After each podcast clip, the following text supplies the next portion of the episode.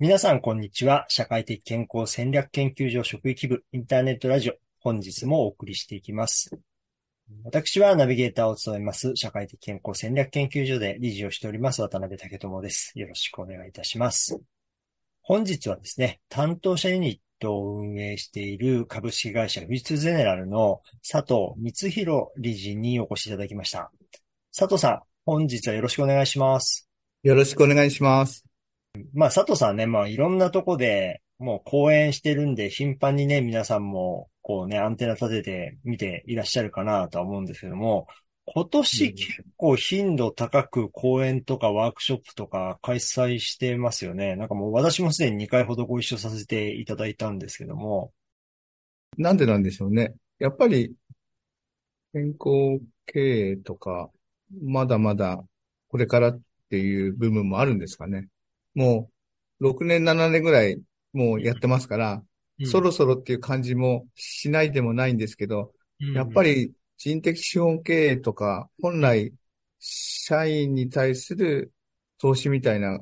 観点が、健康経営っていう切り口で、まあ、割と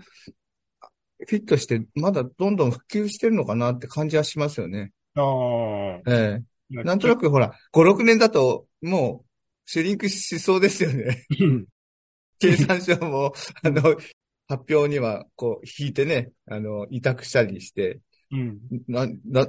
8万円も取るんですもんね。ああの、エントリーするのに。それで、あの、有料法人取れなかったら、ね、経営者に怒られますよね。ね、でもそんな中でもね、結構皆さんね。そう。結構ね、健康経営っていう、まあ、ウェルビーっていう切り口もね、渡辺さんと私ともやってますけど、そういった切り口で、まだまだ、あの、聞きたいとかやりたいとか、そういう方々が多いのかなっていう感じはします。正直。はい。はい、ありがとうございます。うん、まあ、そんな感じで、まあ、かなりの数、もう講演とかワークショップされてるわけですけども、まあ、このところ、まあ、今年になってって言ったらいいのかもしれないんですけども、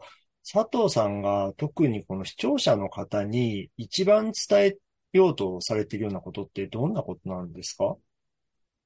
細かいことは正直さ、もうネット見ればたくさん載ってるしね。あの、なんていうかな。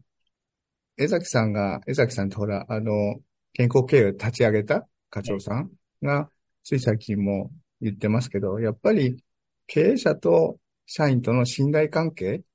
を、こう、絆を結ぶにあたって、健康経営っていう言葉が、割とこう、フィットして、えー、江崎さんの言葉を借りると、健康経営ができている会社は、そういう信頼関係ができている会社、うん、という意味で、経営者の皆さんが、本当に社員を信頼してるっていう証なのかなと思いますよね。なんで、あの、去年、一昨年ぐらいに、川崎北工業会って中小企業の、要は3人とか5人とかの会社さんとかも、あの、集まってる、あの、北工業会の皆さんにお話したときは、なんていうか、その何万人のなんか理想系の健康系の話でも伝わんないじゃないですかね、渡辺さんね。それはオタク、あの、うちに関係ないよって。で、なんで、やっぱり、その信頼関係ができてる。だから5人、10人の会社は、取り立てて健康経営なんか言わなくたっていいんですよね。うん、だってもう、やっぱり経営者の皆さんと社員の皆さんはもう一体となってこう、目標に向かってるわけじゃないですか。うん、なんで、そういった面では、もうできてるんですよって言ったらね、あの、みんな腹落ちしてました。あの、中小企業の、あの、経営者の方々はね。だと思うんですやっぱり、1000人とか1万人とか、だんだんこう、ボリュームがこう出てくると、なんかほら、えー、会社の人数の壁とかよくありますよね。はい。あの、50人とか100人とかね。あれと一緒でどんどん膨らむと、やっぱり経営者の考えてることが見えなくなって、とか、やっぱりその辺をあの、伝える、伝えることが、その、売上利益とかじゃなくて、健康、社員の健康っていう切り口で伝えていくっていうのが、それが、あるべき姿なのかなと思うんで、そういった意味で健康経営っていう言葉は、いろんな意味で、あの、まだまだ言葉、言葉を利用してじゃないですけど、どんどんそういう社員と経営者の絆をつなぐみたいな取り組みは、もっともっとやった方がいいと思いますよね。うん。で、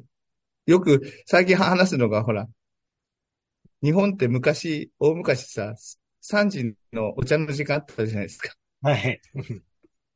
あれ、もう、やってる会社なんか、大企業なんかありえないですよね。うん。でも、やっぱりアメリカとかね、なんか、その日本の真似をして、3時間ぐらいでもう、ある程度、あのリフレッシュするみたいな、そういう時間を置いたいですとか、なんかやってるみたいですよね。うん。だからなんか、ずっとこう、効率的、効率的にって、こう、言い過ぎてさ、無駄っていうか、む、本当は無駄じゃないと思うんですけどね、コミュニケーションなんかもそうじゃないですか。あの、ズームでさ、もう30分ぴったり会議して、それ終わったら、もう次の瞬間、次の会議が入ったら、前の会議で何の話してたか、ね、余談がないから、なくなっちゃいますよね。で、でもまさしくもうなんか脳科学でもそう言われてて、やっぱり本題の中にいろんなこう雑談ですとか、そういうのがこう残ってるから記憶してるって言うん、言うんですから、やっぱりそういった意味では、働き方をもっともっと変えないといけないのかなって思いますね、渡辺さんね。うん。はい。ありがとうございます。今聞いてて、まあ一番ね、根っこのとこって、そういう会社がこう大きくなってくると、うん、経営者と社員の距離感っていうのが、まあどんどんできてきてしまう。まあこれは仕方のないことなんだけども、うん、まあそれを、まあ、広い意味でのこの健康っていうことを、ちゃんと社員のためのそういう健康っていうのを、まあ、どれだけ本気で気遣ってるかっていうことが、まあ、伝わると。そう、本気度だよね、絶対。なんかう、薄っぺらいさ、なんか、ポスターとかさ、なんとか宣言だけじゃわかんないね。うん。ちゃんと、あの、安心感とかが、その、伝わってくるかどうかっていうことな、ってことですよね。ええ、ええ、いや、思います。ちょっと話を変えてなんですけども、あの5月にビッグサイトで開催した会社の未来カレッジで、はい、あ、聞いてくれました。いや、素晴らしい。そこね、佐藤さんのその時のタイトルが、サスティナブル経営の実現は、ひいきした職場づくりが、実然なの健康経営っていうね、はい、講演していて、ね、なんかその終わった後なんかものすごい数の人たちが、なんか佐藤さんのところにね、集まってきたっていう、ね、ねす。ごい思ってましたみたいなことをね、いろいろなところで聞くんですけども、いやいや。なんか、反応的にやっぱりどどうだったんですか？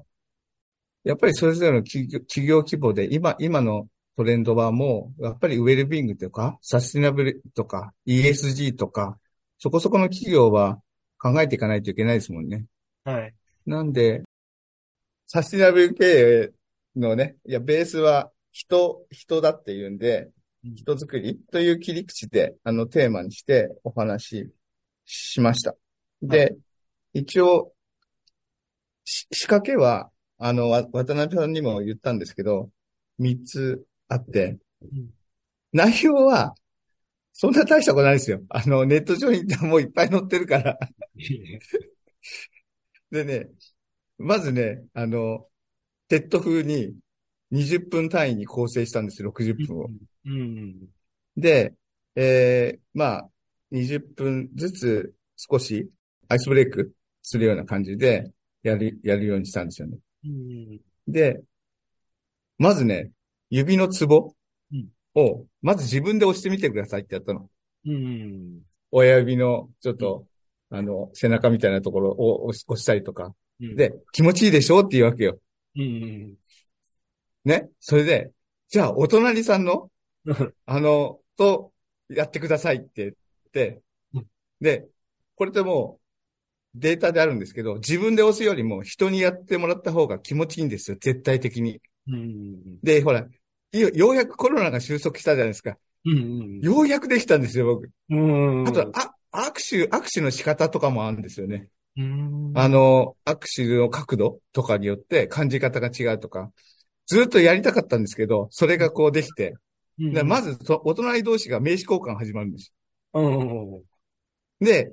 あの、よく渡辺さんに言うけど、やっぱ思いを同じにしにして集まってる人たちって、うんそもそもそういうポジティブな観点で聞きに来てるじゃないですか。はいだから、思いは一緒だから、名刺交換しても、ほぼ同じような会話ができるんですよね。うん。会社の規模感がどうでああれ、やっぱり健康切り口に来てるんで、そこでね、もうざわざわ感が始まって、すいません、そろそろおおしまいにしましょう、みたいな。それがこう、で、入って、で、また講演をして、あの、で、次に QR コードで簡単な、ちょっと、設問のやつを、えー生活習慣とか、孤立孤独の関係で、まあ、同僚に、あの、話が気軽にできますかとか、プレゼンティズムなんかを乗っけて、要は280人の方々が一つの会社みたいな感じにして、映像で見せて、自分のスマホで見れるんで、ああ、そうか、人事総務の人がえー150人いるんだ、みたいな。でね、データは240ぐらい入ってたんですよ。だから、まあ残念ながら30人ぐらいはスマホなかったのかもしれないですけど、でもそこでね、そういう、ここの、あの、会場のみんなで、あの、どういう人たちがいて、あ、こんなに自分のプレゼンティ、あプレゼンティズムって大体ほら、あの、8、7割か8割って自分で言うじゃないですか。ちゃんとね、棒グラフで7割なんです。おいやー皆さん、あれですね、日本の標準ですね、みたいな 話ですね。そんな仕掛けをして、あと、アンケートの結果うん。を見ると、うん。楽しかったって言うんですよね。おーで、なんか、通り一遍の講演じゃなくて、うんなんか、すごい勉強になりました、みたいな。あの、伝わりましたとかね。うん。で、やっぱり健康系っていろんなこう、やり方があって、で、なんかすごい、なんか、うちでもできるんじゃないか、みたいな。そんな、あの、感じに思った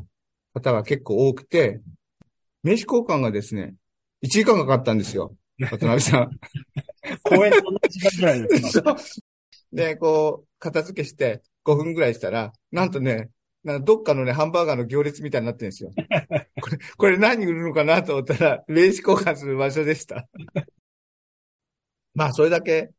G2 ゼロの健康経営にこう親しみを持ってくれたって嬉しいですよね。やっぱりね、あの、もうベースは、サステナブル経営って言っても人が大事なんで、うちは、そういう、あの、心と体と、まあ、社会的健康の話もちょっとしましたけど、うんそういう人がベースなんで、人がベース、人が元気になるための取り組みをいくつかやりましょうっていうことだけなんですけどね。うん。来たい来たいって言ってもさ、大体普通来ないじゃないですか。うん。それで、あの、メールもらったんで、うん。でね、来たい来たいって言うんだったらどのくらい来るかなと思って、うん。その40何社にうん。メールして送ったんですよ。うん。そしたらね、20、20何社来ました。おー。で、で、これもまた、20何社、全部2時間とか時間取ったら、僕もね、あの、そこそこ違う真面目な仕事もしてるんで、うん。やってられないじゃないですか。うんで、3社とか、要は枠を決めて、あの、スケジュールに持ち込んでください。そうすると2社とか3社とかなって、そこでまたね、つながりができて、面白かったですよ。うん。で、デザインセンターに実際こう来てもらって、うんあの、本当にここの、あの、スペースについては、あの、音楽と運動と香りと、えー、というようなスペースでって、溝の口村にあるからこそ、なんか価値があるんですけど、これ汐留にあったら全然価値ないんですよね、って話をしながら。今までの、こう、会社の雰囲気をどうやって変えるかっていうのは、やっぱり富士通ゼネラルの取り組みにすごい興味があったみたいで、あの、結構熱くね、なんか、やっぱり大企業もいろんなことをこう、やっぱりこう、従前たることじゃなくて新しいこととか、組織を変えないといけないとか、ああ、結構皆さん本気でやってんだなって感じがしましたね。うん。だからそれが健康経営っていうことで、の切り口に行って、やっぱり、あの、興味があったとみたいですね。はい。そうそう、ありがとうございます。はい。うんあの、ね、講演の内容も少しね、触れていただきましたけども、うん、まあ、佐藤さんうまいなって 思ったのが、あの、富士通ゼネラルさんでね、やってきたことって、まあ、結構やってるじゃないですか。それこそ、ちゃんと丁寧に説明をとしたら1時間じゃ足りない。いですか。うん。でもそれをなんかね、真面目に伝えられたところで、ちょっとできないなっていうふうに思っちゃいますよね。あの、ですよね。うん。これをちゃんと集計して、データ取りしてなんて考えたら、ね、もう目の前がクラクラしちゃいそうです。そうですよね。でもそうじゃない視う点んですよね。佐藤さんがね、やられたことって。も、もっと、あの、み身近に感じてできることありますよ。こんな場でもできますよっていうことを。そうです、そういいと思いますよ。やっぱりこう、新しいことっていうか、やってないことをやるのって結構、パワーいりますよね。でもさ、それをこう、あまりパワー使わず、ね、社長さんがな、なんか、あの、健康にいい弁当があるからさ、この業者、ちょっと、しょあの、お願いしたよって、でもいいんですもんね。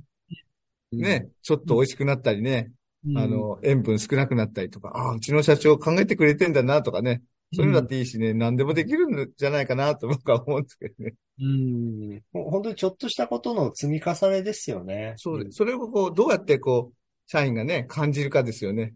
うん。だからよく言うのほら、大企業なんか健康資源とか、健康資本とか、もうたくさんあるから、もう麻痺してますもんね。うんだってさ、産業スタッフ、産業保険スタッフはいるのが当たり前で、相談できるのが当たり前で、お薬がもらえるのが当たり前じゃないですか。